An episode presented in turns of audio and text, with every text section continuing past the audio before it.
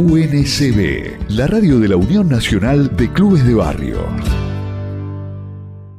Económico de la Municipalidad de Quilmes y ex rector de la Universidad Nacional de Quilmes, a quien le damos los muy buenos días. ¿Qué tal, Mario? Alejandro García te saluda, ¿cómo estás?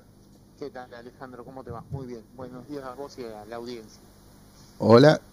Hola, hola, sí. ¿Me escuchás? Hola, Mario. A ver, no, no te estoy escuchando bien. A ver, ahora. Hola, hola. Se te escucha muy, muy bajito. A ver, ahora vamos a estar ahí tratando Hola, hola.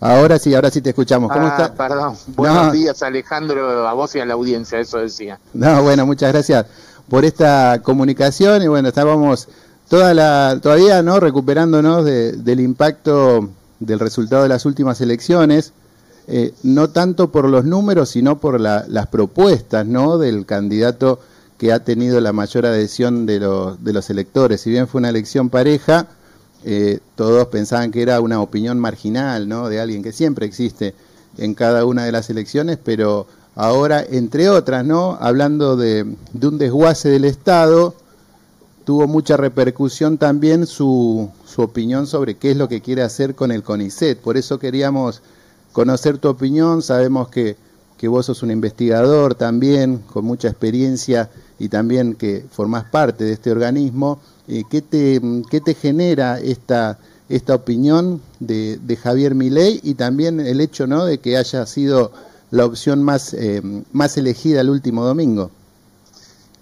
La verdad es que no extraña que eso que llamamos derecha, derecha neoliberal, eh, tenga estas opciones. Javier Milei no es un eh, eh, no, no representa algo novedoso en ese sentido, ¿no? Es algo con lo que venimos peleando desde hace mucho tiempo, que hay una mirada en eso, en un grupo político que tiene importancia, como vos decís, que siempre fue marginal, pero que siempre tuvo una presencia importante en los medios de comunicación, en la opinión pública, incluso electoralmente, eh, basado muchas veces en mentiras, pero, pero tuvo eh, peso electoral en algunos periodos, como en el anterior periodo en el que gobernó el PRO en, en Argentina, que piensan que Argentina está ubicada en el, geopolíticamente en el mundo como un país muy periférico y que no tiene ni siquiera que tener las intenciones de modificar esa situación, eh, porque esa situación a los que manejan el poder económico, financiero, mediático en la Argentina, les, les, es, les es funcional. Ellos prefieren un, un país en el cual si necesitan de alguna innovación, que por supuesto necesitan, la van a comprar hecha desde afuera, la van a comprar después de que se desarrolle en otro en otro territorio, en otro país, y no quieren saber nada de desarrollos locales. Y entonces cuando nosotros contraponemos a esa mirada todos los logros que ha tenido la ciencia argentina, tanto en ciencias sociales como en ciencias exactas y naturales, digamos, en lo que se llama ciencias blandas y ciencias duras, coloquialmente, que ha tenido muchísimos éxitos en ambos campos, eh, ellos eh, tratan de denigrar cualquiera de esos logros, eh, que son logros plausibles, que son logros importantísimos, que, posicionan a nuestro país eh, en un lugar de, mucha expectativa respecto a su posible desarrollo, a sus capacidades en el mundo, eh, que hemos hecho cosas como, por ejemplo, poner satélites en, órbita, desarrollados íntegramente en Argentina, o eh, desarrollar una vacuna, como estamos haciendo ahora con el COVID, pero como se hizo previamente eh, para la fiebre hemorrágica argentina, una enfermedad que solo se produce en nuestro territorio y que no hubiese sido eh, desarrollada por ningún otro país si no hubiese habido intención nuestra de desarrollarla, porque no a nadie más afecta que a los argentinos, una enfermedad muy grave con una tasa de mortalidad del 30% de las personas que las infectan. Si nosotros no hubiéramos desarrollado esa vacuna, eh, en, el, en nuestras pampas, que es donde afecta esa enfermedad, se seguiría muriendo gente hace muchísimo, con mucha, eh, en una gran proporción hace mucho tiempo. Y todas esas cosas eh, solo son utilizadas diciendo no, no importa, son pocas personas o no es un desarrollo tan importante por parte de, de, estos tipos. Lo que sí tenemos que decir es que el fenómeno mi ley eh, es un fenómeno que, que lo, ahora estamos tratando de explicarlo, pero que todos los que participamos de política eh, no, no, no, no, llegamos a, a, tener en conciencia de la magnitud que tenía. Y entonces todas las explicaciones que demos eh, tienen que estar cruzadas por un poco de humildad, de reconocer que nos equivocamos previamente, ¿no? Nos, equivocamos en analizar cuál era el efecto de la falta de políticas que hubo, eh, incluso en nuestro gobierno, o de los errores que cometimos nosotros, sumados a los errores que vienen cometiendo eh, otros errores o, políticas eh, que, no, que no le solucionan la vida a la gente en otros gobiernos y que esa magnitud de, desesperación que tenía nuestro pueblo terminó siendo canalizada por, eh, por estas vías. Es, un problema que nosotros tenemos que asumir como dirigentes políticos para, para poder entender y para poder explicar este fenómeno. Mario, esta visión ¿no? que tiene este sector sobre el Estado, ¿no? que no sirve para nada, que está lleno de ñoquis, que lo simplifican también hablando de una casta, como, como si fuera ahí un reducto ahí mafioso casi, ¿no? De que solamente entran algunos elegidos y que eso es para obtener algún beneficio espurio, cuando en realidad conocemos, ¿no? Los muchísimos trabajadores, bueno, el caso de las facultades, ¿no? Cuántos profesores hay que trabajan ad honorem, bueno, y así podríamos hacer una lista muy grande, ¿no? Pero después también esta visión del Estado de que no tiene capacidad de dar respuesta o que es eh, también un lugar eh, propicio para actos corruptos que después sean los propios beneficiarios ¿no? de ese Estado benefactor, ¿no? como los sectores populares, eh, las grandes barriadas de, mm, de, los conurbanos, no solo aquí en Buenos Aires, sino también en el interior del país, han apoyado mayoritariamente la opción de mi ley.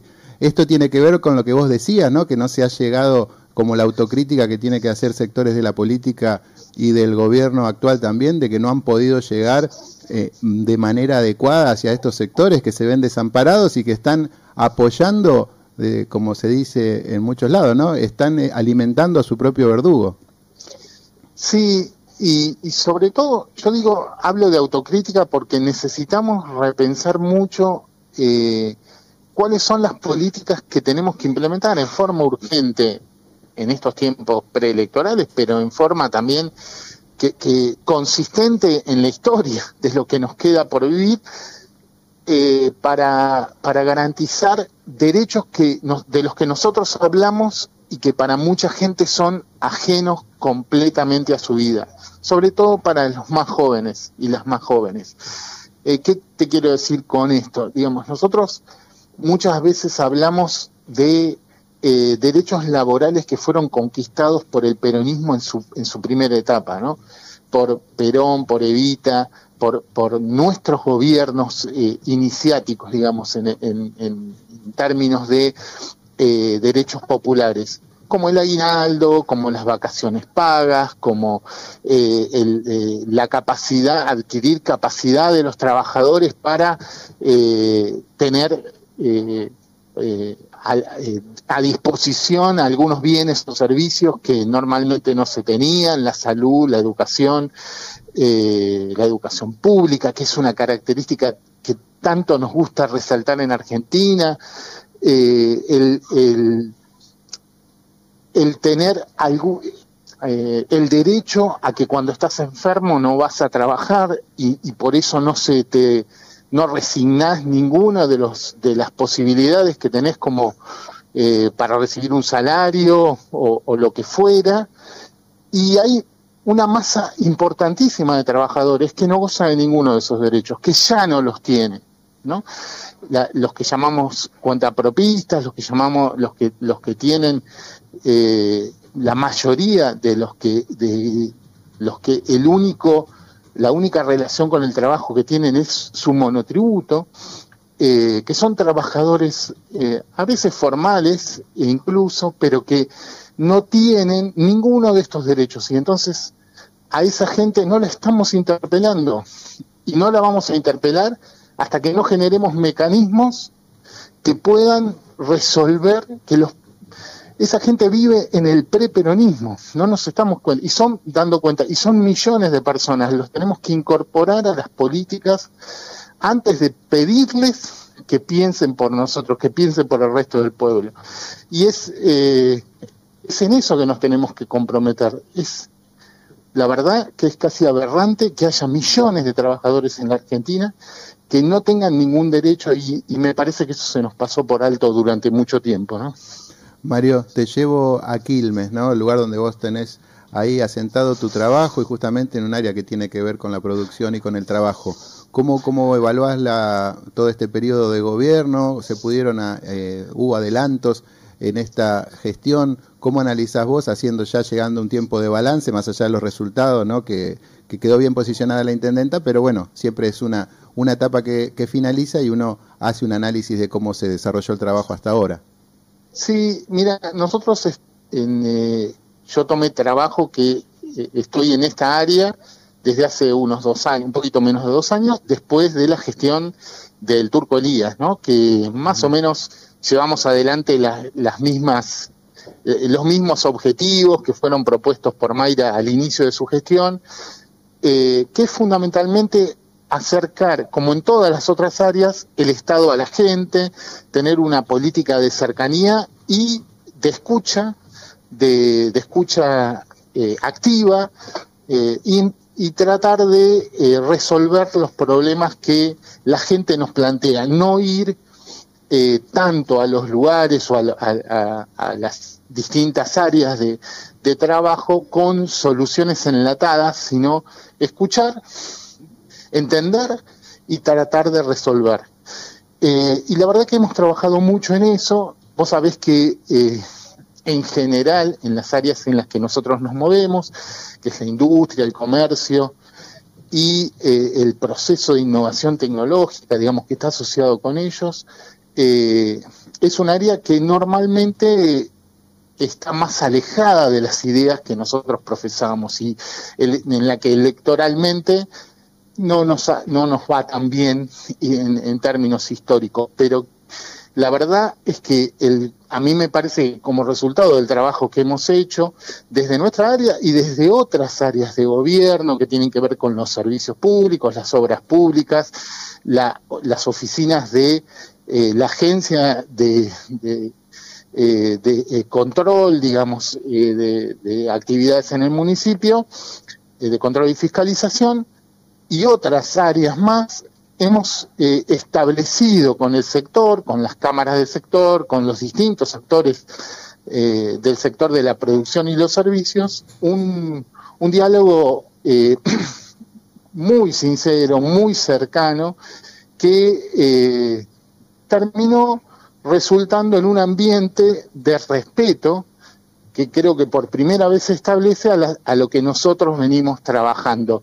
Y que eso se ve reflejado en las elecciones, que si bien en eh, si vos mirás el panorama de Quilmes, eh, eh, en las elecciones hemos mejorado en casi todos los barrios, fundamentalmente mejoramos aún cuando terminamos, cuando la elección no nos acompañó, digamos, hay barrios en los que perdimos, pero, pero perdimos por menos distancia de la que veníamos perdiendo y eso para mí refleja un cambio de, mirada eh, a la gestión local, a la gestión que viene llevando adelante nuestra intendenta, eh, eh, sobre esos sectores, en donde si bien hay componentes ideológicos que hacen que no nos voten, hay esos componentes van matizando el, la, diferencia que tienen con nosotros y reconociendo que hacemos un trabajo que es adecuado.